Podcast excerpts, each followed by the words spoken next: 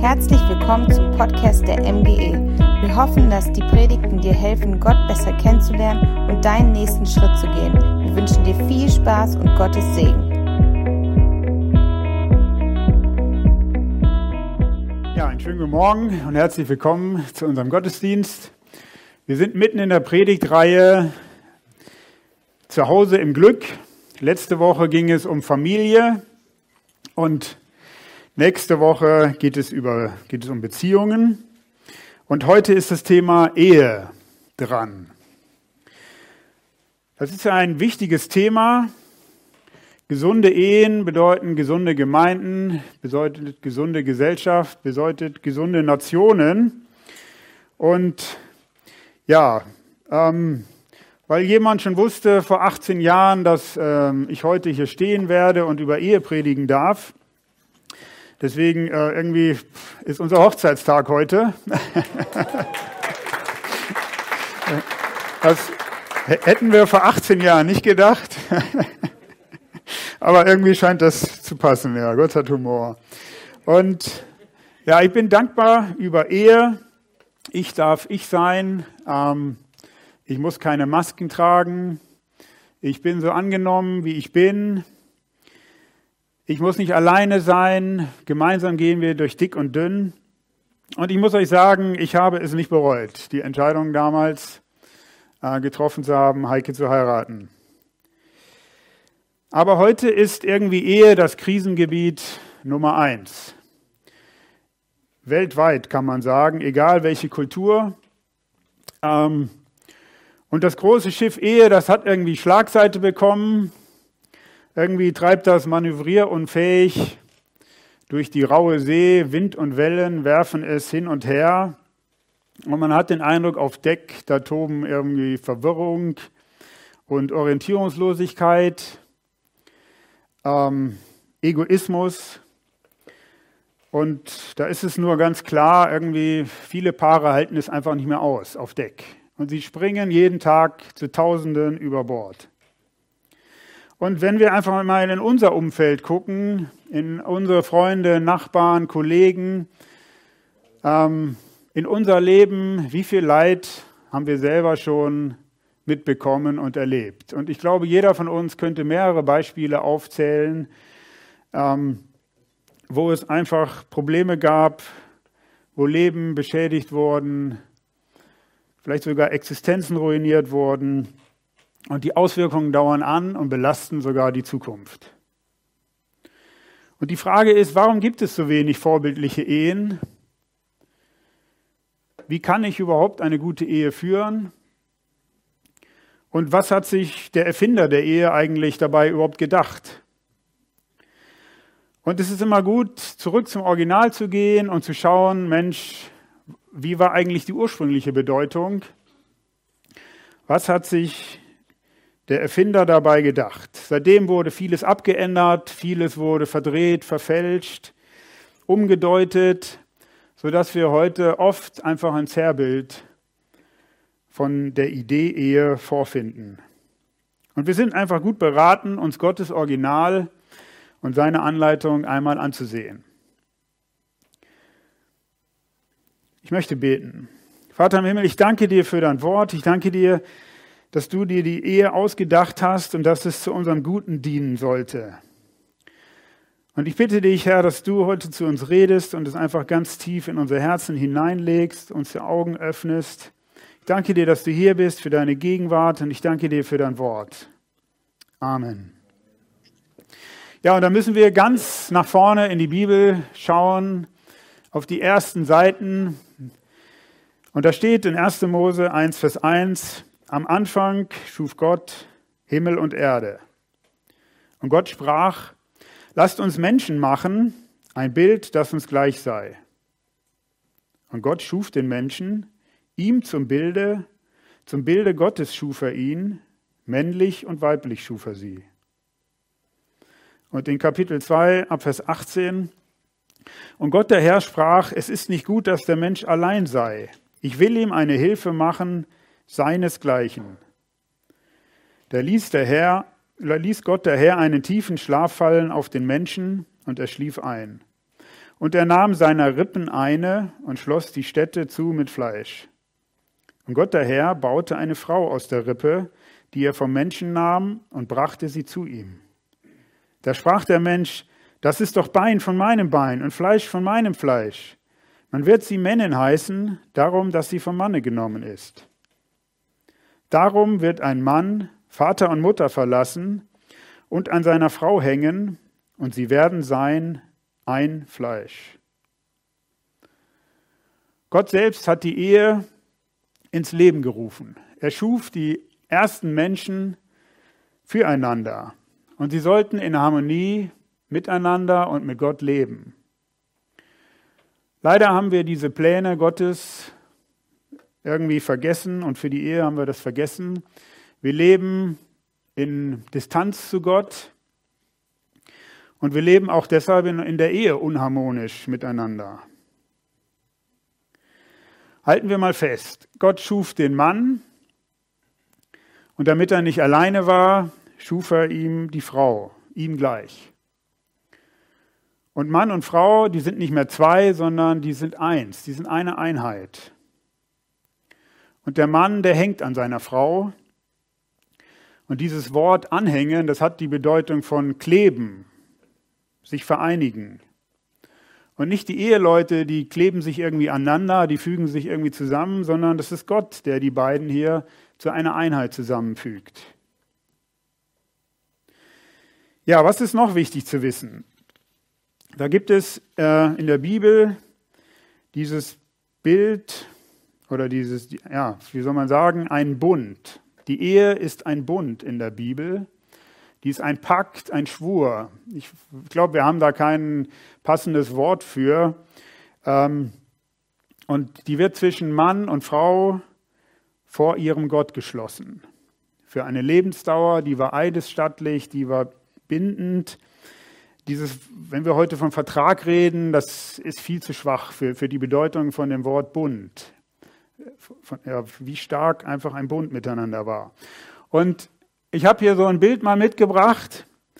Ähm, wenn damals Leute, zwei Leute einen Bund miteinander geschlossen haben, das konnten auch irgendwelche anderen Abmachungen waren. Keine Ahnung, Land Königreich A mit Königreich B oder ähm, ja, sowas. Und wenn Leute einen Bund miteinander schlossen, wurde ein Tier geschlachtet und das wurde in zwei Hälften geteilt, in der Mitte durchgeteilt. Und man legte die eine Hälfte auf die eine Seite, die andere Hälfte auf die andere Seite. Man sieht hier schön, das Blut fließt da noch raus aus den Tieren. Und dann gingen die beiden Bündnispartner zusammen durch diese beiden Tierhälften hindurch und schworen sich damit gegenseitig einen Eid vor Gott, der bedeutet, Möge Gott mich entzweischneiden, wenn ich jemals diesen Bund mit dir breche. Das ähm, zeigt so ein bisschen die Wertigkeit ähm, und ja, die, von Bund aus. In der Bibel ist die Ehe ein Bund und das ist Gottes ursprüngliche Idee von Ehe. Heutzutage, da gibt es verschiedene Weltsichten über Ehe. Da gibt es eine ganz starke Strömung von Feminismus. Da geht es darum, Männer brauchen nicht die Leiterrolle und Unterordnung zu predigen, das heißt, die Frau in die Sklaverei zu treiben. Oder unsere kulturelle Hauptströmung ist heute eigentlich, wir machen alles gleichberechtigt. Halbe, halbe. Ich denke, das ist so die landläufige akzeptierte Meinung, die größte Strömung. Und Unterordnung ist darin unfair. Aber keine dieser Sichtweisen, die spiegelt Gottes Idee und ursprüngliche Erfindung von Ehe wider. In der Bibel gibt es aber ein klares Vorbild für Ehe. Das ist Jesus Christus und die Gemeinde. Und da möchte ich mal mit uns zusammen aus Epheser 5, Abvers 22 die Verse lesen.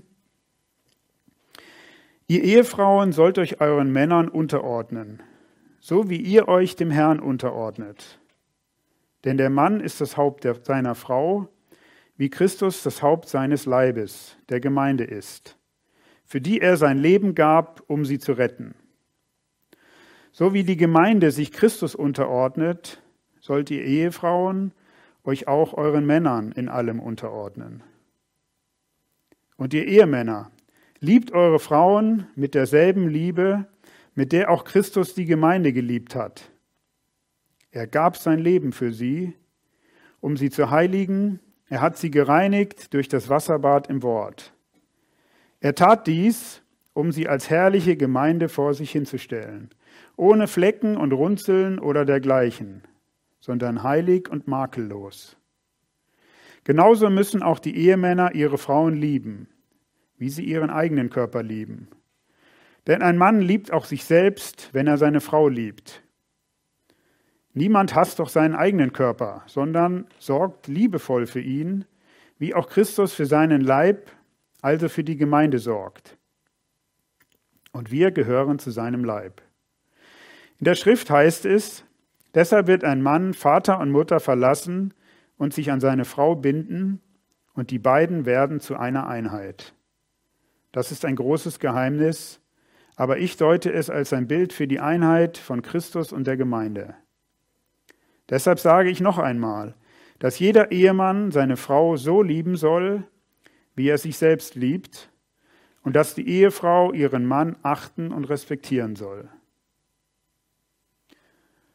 Was sagt uns dieser Text?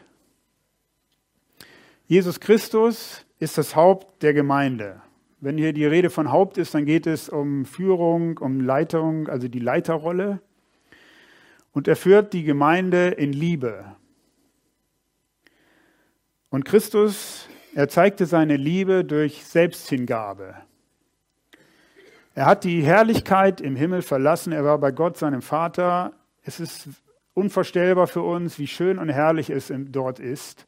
Und er hat das alles hinter sich gelassen. Er ist auf diese Erde gekommen wurde ein Mensch wie wir und er hat für alle meine Verfehlungen, für alle meine Schuld, für mein Versagen, hat er das Lösegeld bezahlt. Den Preis bezahlt, damit ich frei sein darf, ein neues Leben haben darf. Und er hat den Tod am Kreuz erlitten für mich und für dich und für uns alle. Und er hat uns eine neue Chance und ein neues Leben gegeben. Und er tat nicht, was das Beste für ihn war, obwohl er ja, Gottes Sohn ist, sondern er tat, was das Beste für uns war. In Markus 10, Vers 45 steht, denn auch der Menschensohn ist nicht gekommen, dass er sich dienen lasse, sondern dass er diene und gebe sein Leben als Lösegeld für viele. Also Jesus zeigte seine Liebe durch Selbsthingabe als Leiter. Und er liebt durch Vergebung und Annahme. Auch heute liebt er uns durch Vergebung und Annahme. Und er reinigt seine Gemeinde durch sein Wort, die Bibel. Die Bibel, sein Wort ist ein Spiegel für uns, in dem wir uns immer wieder selbst erkennen können. Wie stehen wir? Ähm, wie geht es uns? Und sein Wort ist uns Korrektur. Es ist uns Leitplanke. Es ist uns Wegweisung damit unser Leben gelingt. Und Jesus versorgt als Leiter seine Gemeinde, er ernährt und er pflegt sie. Und was sagt dieser Text noch? Was macht die Gemeinde? Die Gemeinde ordnet sich freiwillig Jesus Christus unter. Und sie achtet und respektiert ihn. Versteht ihr den Zusammenhang? Unsere Ehen sollen die Ehe von Jesus Christus mit seiner Gemeinde widerspiegeln. Gott hat die Ehe zwischen Mann und Frau gestiftet in dem Ebenbild seiner ewigen Ehe mit seiner Gemeinde. Und darum ist die Ehe auch heilig, weil sie ein heiliges Vorbild hat, einen heiligen Grund hat und wundert es uns dann irgendwie, dass die Ehe so umkämpft ist, so unter Beschuss ist, dass es so viele Probleme gibt? Nichts soll mehr auf dieses Vorbild hinweisen, auf die gute Nachricht, auf die Erlösung von Jesus Christus und auf die Versöhnung mit Gott.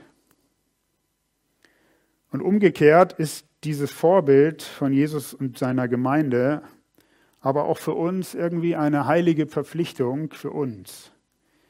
Unsere Ehe soll ein Hinweis auf Jesus und die Gemeinde sein.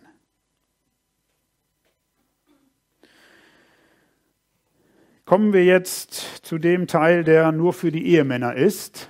Und ich spreche das heute Morgen nicht an für dich als Ehefrau, damit du deinem Mann jetzt heute Mittag mal so richtig erklären kannst, was bei deinem Mann so falsch läuft, sondern ich habe die Bitte, dass jeder so für sich hört, dass die Ehefrauen für den Teil, also da auf den Teil hören, der, den sie betrifft und dass die Ehemänner auf ihren Teil achten und dass man sich nicht jetzt irgendwie gegenseitig da Vorwürfe von macht, weil das ist nicht der Ziel dieses Textes sondern jeder möge einfach ja, auf seinen Teil achten und für sich selber hören. Für die Ehemänner steht in diesem Text, dass sie Leitung, dass sie die Leiter sein sollen in der Ehe. Und irgendwie in unserer Kultur ist es so, dass Leitung mit Wert gleichgesetzt wird. Wenn du keine Leiterrolle hast, dann bist du halt nichts. Dann hast du keine Anerkennung oder weniger Wertschätzung oder bekommst keinen Applaus. Und wenn jetzt hier die Bibel in diesem Bibeltext den Ehemann als Leiter in der Ehe positioniert, dann regt sich Widerstand in uns. Und einfach unsere kulturelle Prägung, die treibt uns da so in den Kampfmodus gleich rein. Warum sollte mein Ehemann der Leiter sein und nicht ich? Wo bleibt meine Anerkennung? Wo bleibt mein Rampenlicht, mein Applaus? Deswegen möchte ich erstmal sagen, was biblische Leiterschaft in der Ehe nicht ist. Also was es nicht ist. Biblische Leiterschaft ist nicht kontrollieren, dass du so ein Kontrolletti bist als Ehemann oder dass du autoritär bist zu Hause oder dass du deine Frau einschüchterst, dass du manipulativ bist, dass du egoistisch bist oder dass du einfach faul bist und sagst, ich bin der Leiter, so jetzt bedien mich mal. Oder dass du unbeteiligt bist oder auch unentschlossen bist. Ich meine, das ist, passiert auch, ne? als Ehemann, dass wir uns aus dieser Rolle irgendwie auch zurückziehen. Ähm, ist ein Stück weit auch komfortabel, wenn ich nicht entscheiden muss. Das ist biblische Leiterschaft nicht. Und ich möchte nochmal die Verse lesen, die hier den Ehemann betreffen. Aus Epheser 5 ab Vers 25. Ihr Ehemänner, liebt eure Frauen mit derselben Liebe, mit der auch Christus die Gemeinde geliebt hat. Er gab sein Leben für sie, um sie zu heiligen er hat sie gereinigt durch das Wasserbad im Wort. Er tat dies, um sie als herrliche Gemeinde vor sich hinzustellen, ohne Flecken und Runzeln oder dergleichen, sondern heilig und makellos. Genauso müssen auch die Ehemänner ihre Frauen lieben, wie sie ihren eigenen Körper lieben. Denn ein Mann liebt auch sich selbst, wenn er seine Frau liebt. Niemand hasst doch seinen eigenen Körper, sondern sorgt liebevoll für ihn, wie auch Christus für seinen Leib, also die Gemeinde, sorgt. Und wir gehören zu seinem Leib. In der Schrift heißt es, deshalb wird ein Mann Vater und Mutter verlassen und sich an seine Frau binden, und die beiden werden zu einer Einheit. Das ist ein großes Geheimnis, aber ich deute es als ein Bild für die Einheit von Christus und der Gemeinde. Deshalb sage ich noch einmal, dass jeder Ehemann seine Frau so lieben soll, wie er sich selbst liebt.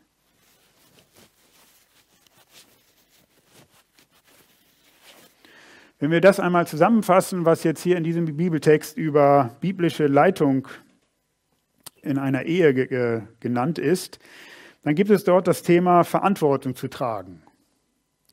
Also der Mann muss bereit sein, die Gesamtverantwortung in der Familie zu übernehmen. Und er muss dafür auch Jesus Christus Rechenschaft ablegen, wie er diesen Dienst ausführt. Denn nicht nur die Frau hat ein Haupt, also hat Leitung über sich, sondern auch der Ehemann. Das steht in 1. Korinther 11, Vers 3, dass Jesus Christus der Leiter von, von dem Mann ist.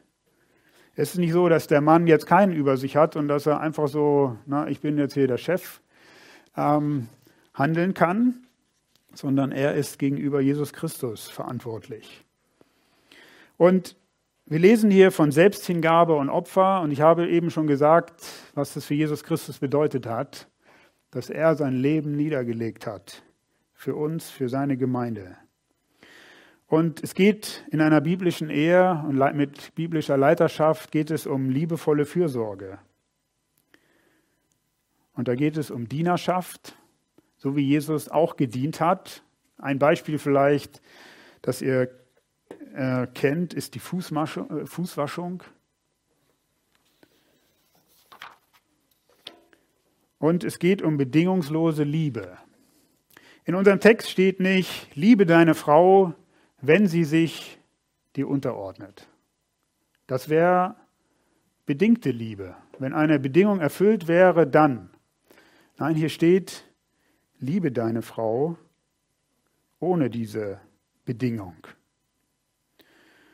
Und wenn hier Liebe steht, das ist heute auch alles verwirrt manchmal.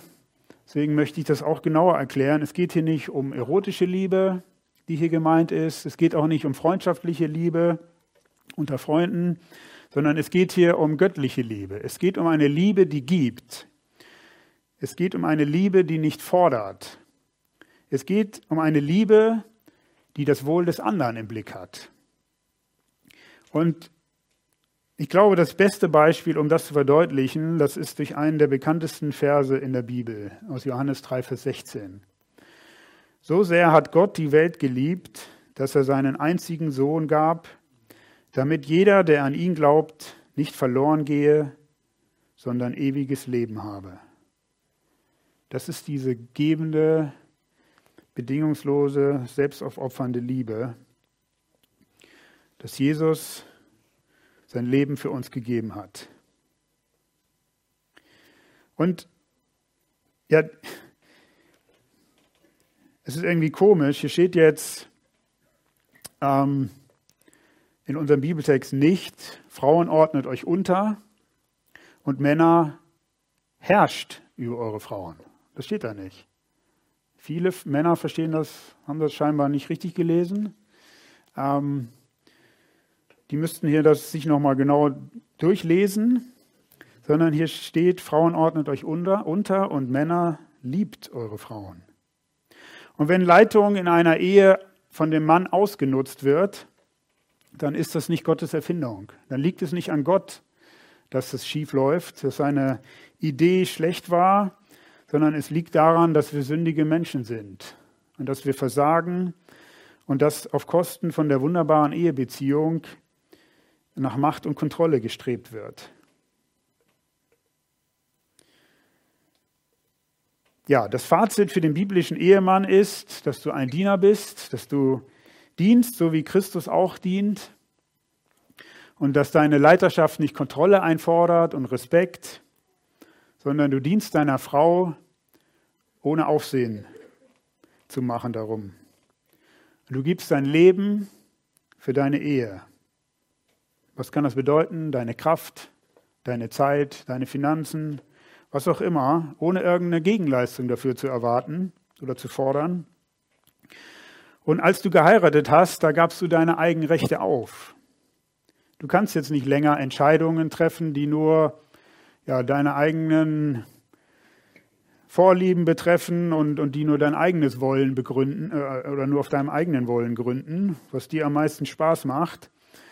Nee, deine Entscheidungen, bei deinen Entscheidungen muss das Wohlergehen deiner Frau, deiner Familie mit berücksichtigt werden. Du sorgst für sie treu.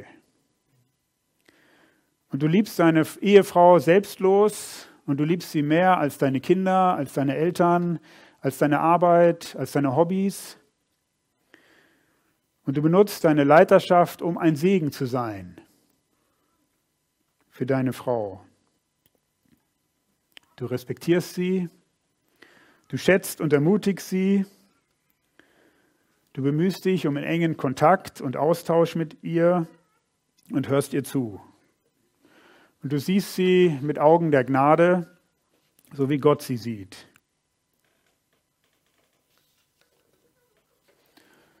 Hallo, seid ihr noch da? habt, ihr, habt ihr das Unwort in der Bibelstelle überlebt oder das U-Wort? Wir werden uns jetzt auf eine Expedition machen zu Unterordnung. Und ich denke nicht, dass es das bedeutet, was du denkst, dass es bedeutet. Das U-Wort oder Unwort. Vielleicht empfindet der eine und andere es als Unwort. Für die Ehefrauen Unterordnung. Und auch da möchte ich nochmal den Text lesen aus Epheser 5, Vers 22. Ihr Ehefrauen sollt euch euren Männern unterordnen, so wie ihr euch dem Herrn unterordnet. Denn der Mann ist das Haupt seiner Frau, wie Christus das Haupt seines Leibes, der Gemeinde ist für die er sein Leben gab, um sie zu retten. So wie die Gemeinde sich Christus unterordnet, sollt ihr Ehefrauen euch auch euren Männern in allem unterordnen. Und ab Vers 33, deshalb sage ich noch einmal, dass die Ehefrau ihren Mann achten und respektieren soll. Halten wir fest, Christus ist das Haupt der Gemeinde und der Mann ist das Haupt seiner Frau. Und die Gemeinde, die ordnet sich Jesus unter. Und in dieser Art ordnet sich auch die Frau ihrem Mann unter. Und die Aussage an sich könnte hier nicht klarer sein oder klarer ausgedrückt sein. Trotzdem ruft das massivste Meinungsverschiedenheiten hervor. Und auch deshalb möchte ich zuerst mal sagen, was Unterordnung nicht ist, was Unterordnung nicht bedeutet. Es geht hier nicht um Unterordnung einer Ehefrau unter alle Männer, sondern es geht um Unterordnung der Ehefrau unter ihren Mann, unter ihren Ehemann, mit dem sie eine Einheit ist. Also es geht hier nicht, Frauen sollen sich allgemein irgendwie Männern unterordnen. Das ist es nicht. Und Unterordnung bedeutet auch nicht, dass ich alles hinnehme in der Ehe. Wenn der Kopf Richtungen, wenn das Haupt, wenn die Leitung Richtungen vorgibt, die falsch sind, die gegen Gottes, also falsch bedeutet in hier, dass sie gegen Gottes Anweisungen verstoßen, dann sollst du natürlich nicht folgen.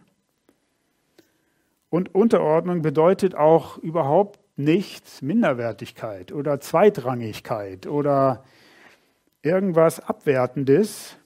Mann und Frau sind beide in Gottes Ebenbild geschaffen. Und sie sind beide gleich wertvoll. Und ich will einmal versuchen, Unterordnung und Leitung aus diesem Bibeltext in einem Beispiel zu erklären. Ähm, ich habe da an diesem Beispiel rumgefeilt und vielleicht gibt es auch noch bessere Beispiele und wie das mit allen Beispielen ist, Beispiele hinken. Die können nur ein Stück weit das irgendwie klar machen, aber ich hoffe, dass es das sehr deutlich macht. Und erinnert ihr euch an die großen Buschbrände in Australien? Die waren ja wochenlang in den Medien, furchtbar, ähm, wie diese Feuer dort gewütet haben. Und stellt euch einmal vor, da gibt es jetzt zwei Feuerwehren mit mehreren Löschzügen aus zwei verschiedenen Städten. Und die kämpfen in einem größeren Gebiet gegen die Flammen unter dem Kommando von zwei Hauptbrandmeistern. Also die haben den gleichen Rang, beide sind Hauptbrandmeister und jeder befehligt seine Löschzüge in unterschiedlichen äh, Gebieten dort. Und die Situation ist schwierig, der Wind dreht sich ständig und es ist schwer, überhaupt die Feuer irgendwie einzudämmen.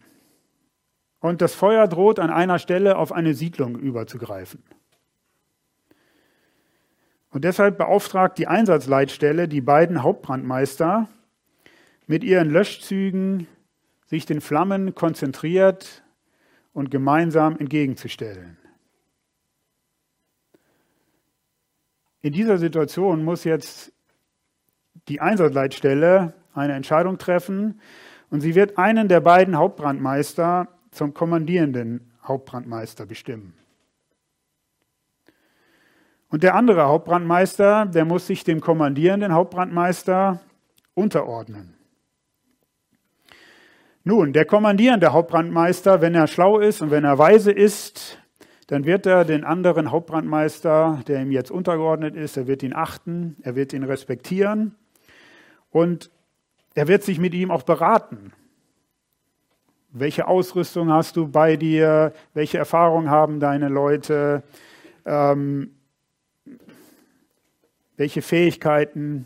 Wie ist der Zustand? Wie viel Material habt ihr noch und so weiter? Die, er wird sich mit dem untergeordneten Hauptbrandmeister beraten. Und idealerweise werden die beiden Hauptbrandmeister jetzt in ihrem Gesamtplan übereinstimmen, wie sie das Feuer bekämpfen werden, damit es nicht auf die Siedlung übergreift. Und sie werden, sie führen diesen Einsatz durch, ohne Diskussionen zu haben, wer ist jetzt der Leiter und wer ist untergeordnet und ohne dass überhaupt diese Frage aufkommt ähm, in ihrem Einsatz. Aber wenn sie sich nicht auf einen Plan einigen können, dann muss am Ende der kommandierende Hauptbrandmeister, der muss die Verantwortung übernehmen und er muss entscheiden, wie soll es jetzt gemacht werden, wie muss es jetzt gemacht werden. Und der untergeordnete Hauptbrandmeister, der muss sich dieser Entscheidung unterordnen.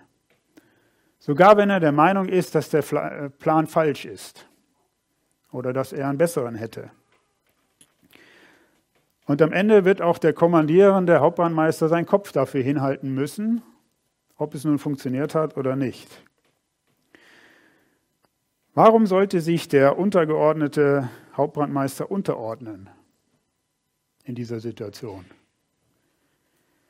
Nicht, weil der kommandierende Hauptbrandmeister schlauer, weiser oder erfahrener als er ist, Darum geht es nicht. Es könnte sein, dass der schlauer, weiser oder erfahrener ist.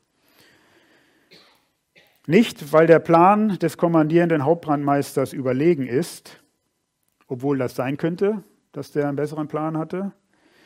Nein, er ordnet sich unter, weil die Einsatzleitstelle mit der besten Absicht für das Land ihn unter das Kommando des, seines Hauptbrandmeisterkollegen gestellt hat.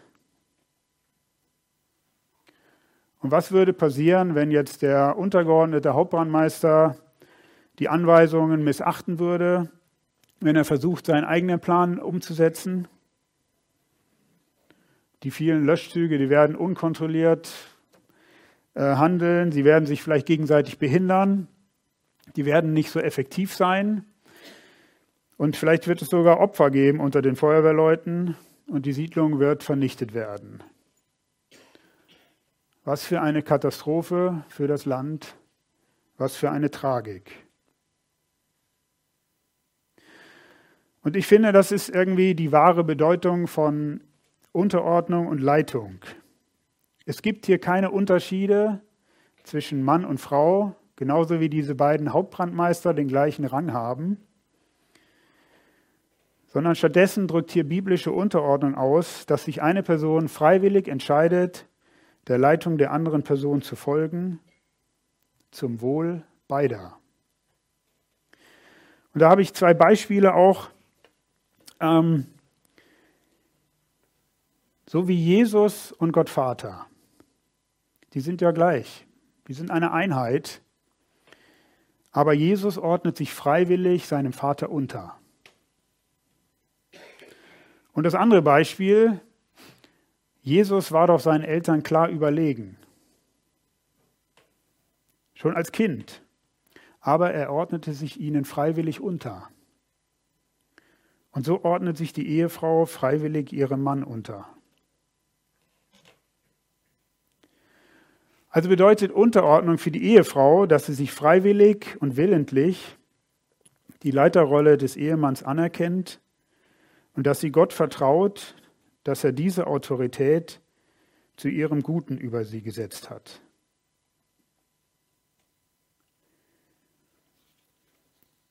Und wenn ich das mal zusammenfasse für die biblische Ehefrau, du vertraust deinem Ehemann, dass er gute Absichten mit dir hat. Und als du geheiratet hast, gabst du deinen Führungsanspruch in der Beziehung an deinen Mann ab. Du gibst dich ihm hin und du achtest ihn und befähigst seine Leitung, indem du freiwillig unter seinem Schutz bleibst. Du stehst hinter ihm und du ermutigst ihn, mit Gott Verbindung zu halten und betest für ihn. Warum sagt die Bibel nicht, der Mann soll seine Frau lieben und die Frau soll seinen Mann lieben, wie Christus die Gemeinde liebt? Ich weiß es nicht, warum hier nicht für beide das Gleiche ähm, vorgegeben wird. Aber es könnte sein, dass es so ist, weil wir Ehemänner versucht sind, die Ehefrau zu dominieren. Und daher sollen wir unsere Ehefrau aufopferungsvoll lieben. Und die Ehefrauen sind vielleicht versucht, ihren Mann zu bevormunden oder auf ihn herabzusehen. Und deshalb haben die Ehefrauen diese Anweisung bekommen, sich unterzuordnen und ihren Mann zu respektieren. Wie kann das nun praktisch aussehen? Ich kann nur von, von unserer Ehe erzählen. Ähm, ich bin also der Leiter unserer Familie vor Gott, aber die Richtung unserer Familie, die entscheide ich gemeinsam mit meiner Frau. Und wir beide bringen Ideen ein, wir bringen Fragen ein, ähm, wir äußern Kritik und Bedenken zu unserer Ehe, zu unserer Familie, zu unseren Kindern alles, was uns da betrifft. Und wir besprechen es in einem respektvollen Ton. Und Heike, die ist in manchen Bereichen viel besser als ich, aber sie nutzt dies nicht als Gelegenheit, um in diesen Bereichen die Leitung an sich zu reißen oder um mich bloßzustellen. Und ich diene ihr und unseren Kindern. Ich, ich fordere nicht jetzt Kontrolle ein oder Respekt. Da könnt ihr gerne alle fragen. Ähm, und sie respektiert meine Leiterrolle, weil sie weiß, das war jetzt nicht Martins fixe Idee. Martin hat sie das in den Kopf gesetzt und der fordert es ein für unsere Ehe, sondern sie weiß, es ist Gottes Erfindung und das ist zu unserem gemeinsamen Wohl und unserem, unserem gemeinsamen Segen. Und wenn Heike mit irgendwas nicht einverstanden ist, dann spricht sie das an. Sie betet für mich. Ja. Und im Tagesgeschäft, da denken wir nie darüber nach, wer hat jetzt den Hut auf bei uns. Ähm, wir sind ein Team und wir arbeiten irgendwie auf, oder wir arbeiten auf das gleiche Ziel hin. Nur wenn irgendwas absolut nicht, wenn wir uns in irgendeiner Sache absolut nicht einigen können, dann muss ich die Angelegenheit final entscheiden. Ähm, ja. Und das ist aber in unserer Ehe sehr selten vorgekommen und das waren nie irgendwie die großen Dinge, äh, um die es dort ging.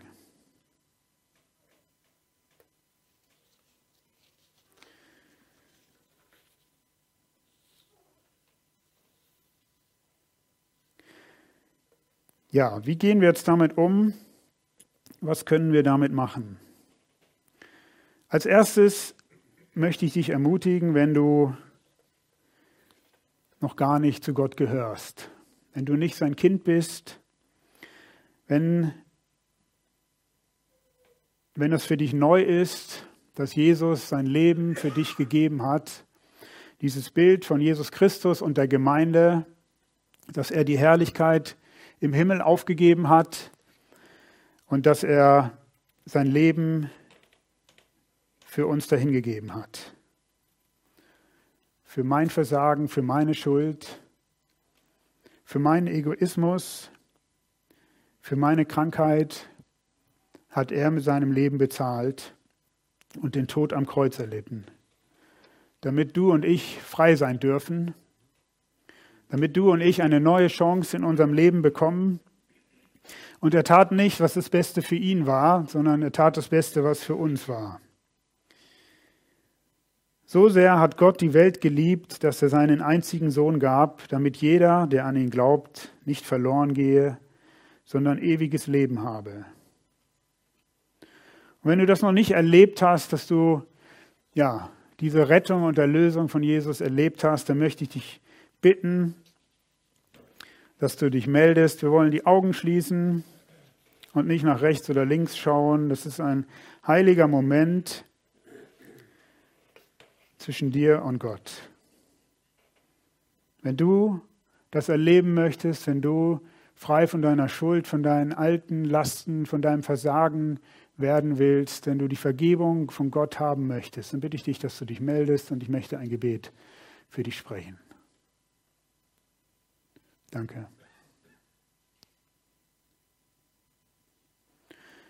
Ja, lasst uns beten.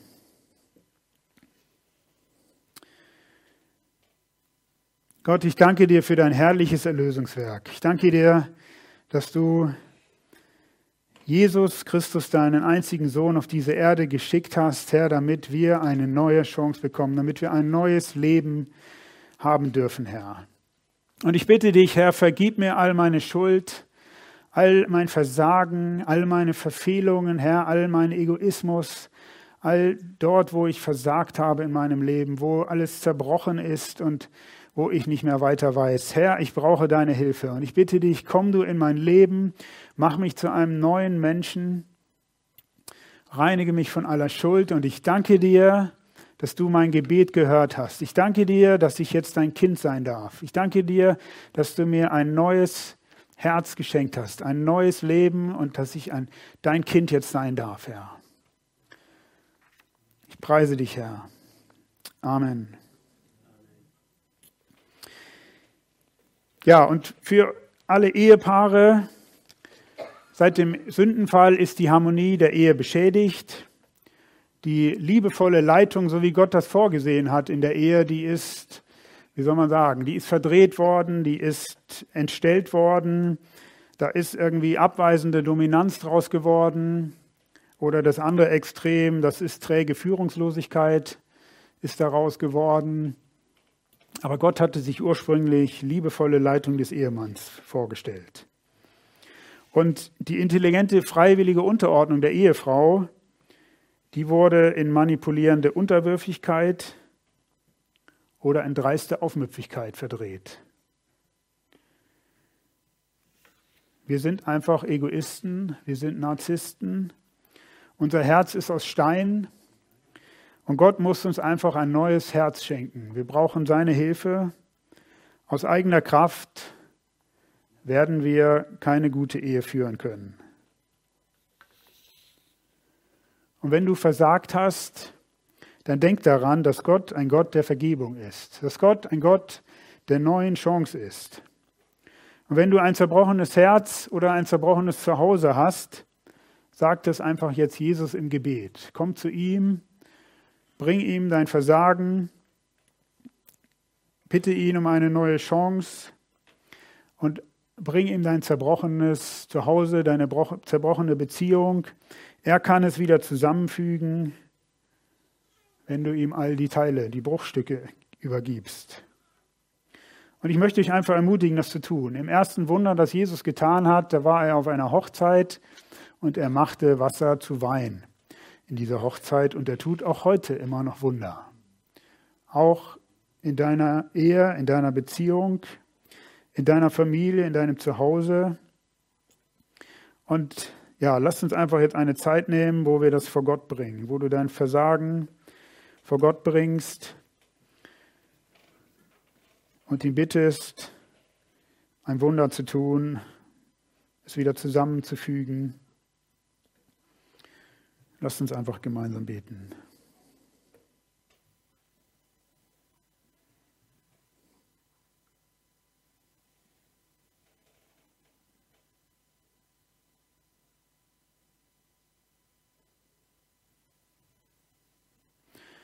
Herr Jesus, ich bitte dich, dass du uns vergibst dort, wo wir die liebevolle Leitung und die freiwillige Unterordnung in unserer Beziehung verdreht haben, Herr, wo sie entstellt ist, wo sie nicht deinem, ja, deinem göttlichen Vorbild, deiner Idee und Erfindung entspricht, Herr. Bitte vergib uns, Herr, dass wir so egoistisch sind und vergib alle Unfähigkeit, Herr. Und wir bitten dich, dass du uns von aller Schuld reinigst. Und ich bitte dich, dass du unsere Beziehungen heilst, Herr. Und dass, dass sichtbar wird, Herr, dass du im Mittelpunkt dieser Beziehungen bist. Bitte dich, dass dein göttliches Bild, deine göttliche Idee hervorkommt und sichtbar wird in unseren Ehen und Beziehungen, Herr. Und das ist ein, ja, dass das Kreise zieht, dass es ein Vorbild ist und dass dadurch viel Segen entsteht in unseren Ehen, in unseren Familien, in unserer Stadt, Herr, und darüber hinaus. Vergib all unser Versagen, Herr, und ich danke dir, dass du uns vergeben hast. Ich danke dir, dass du uns eine neue Chance gibst. Und ich danke dir, dass wir mit dir ja nach vorne blicken dürfen. Amen. Ja, ich habe noch zwei Ratschläge. Der eine ist für biblische Ehemänner und der lautet für die Ehemänner, versuche nicht deine Frau zu verändern. Es ist effektiver, wenn du den Ehemann von deiner Frau veränderst. Und denselben Ratschlag habe ich für die Ehefrauen, versuche nicht deinen Mann zu verändern. Es wird effektiver sein, wenn du die Ehefrau von deinem Mann veränderst. Und vielleicht denkt jetzt der eine oder andere, das schaffe ich nie. Ähm, ich schaffe nicht, meine Frau so zu lieben, wie Christus die Gemeinde liebt. Oder du denkst, ich schaffe das nicht, mich meinem Mann unterzuordnen.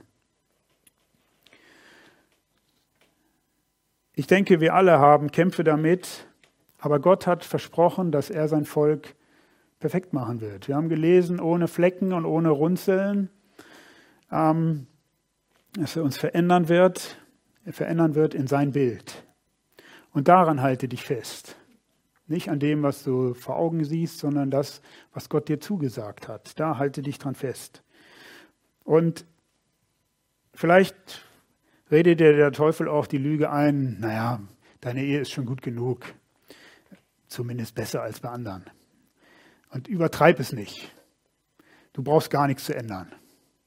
Das ist das eine, was uns oft, wenn wir auf eine Botschaft reagieren sollen, pass auf, dass dir da die Saat nicht weggepickt wird von den Vögeln des Himmels. Ähm, und die andere Lüge, die dir der Teufel vielleicht jetzt einredet, ist, es hat keinen Zweck mehr. Nach all dem, was passiert ist, und so wie dein Partner ist, gibt es keine Hoffnung mehr. Höre nicht auf diese Lügen. Aber es ist auch Tatsache, dass wir uns selber nicht verändern können. Wir aus unserer eigenen Kraft, wenn wir da auf unsere eigene Kraft und Möglichkeiten vertrauen, wir werden versagen, wir werden scheitern. Wir müssen auf Gottes Möglichkeiten vertrauen. Sein Heiliger Geist, der wohnt in dir, wenn du sein Kind bist. Und wir brauchen mehr davon. Und durch bewusste Abhängigkeit von, von Gott und seinem Heiligen Geist in uns können wir die ideale biblische Ehe führen. Und auch dafür möchte ich jetzt beten. Vater im Himmel, ich bitte dich, dass du uns ein neues Herz gibst, ein fleischernes Herz. Nimm du das alte steinerne Herz raus, Herr. Wir möchten dir ähnlicher sein, wir möchten so sein wie du, wir möchten so handeln und reagieren wie du in unseren Beziehungen, Herr. Und ich bitte dich, dass du uns mit deinem Heiligen Geist ganz neu ausrüstest. Herr, dass uns dein Heiliger Geist in alle Wahrheit leitet. Dafür danke ich dir, Herr. Auch in unseren Beziehungen erinnere du uns daran und gib uns die Kraft, Herr, gib uns deine Kraft, die wir brauchen. Amen. Und wenn du in einer schwierigen Ehe oder Beziehung steckst und gerade eine harte Zeit durchlebst, dann empfehle ich euch, euch heute noch Hilfe zu holen und nicht abzuwarten. Es wird nicht einfach sein, aber es wird es immer wert sein. Ihr Frauen, ordnet euch euren Männern unter.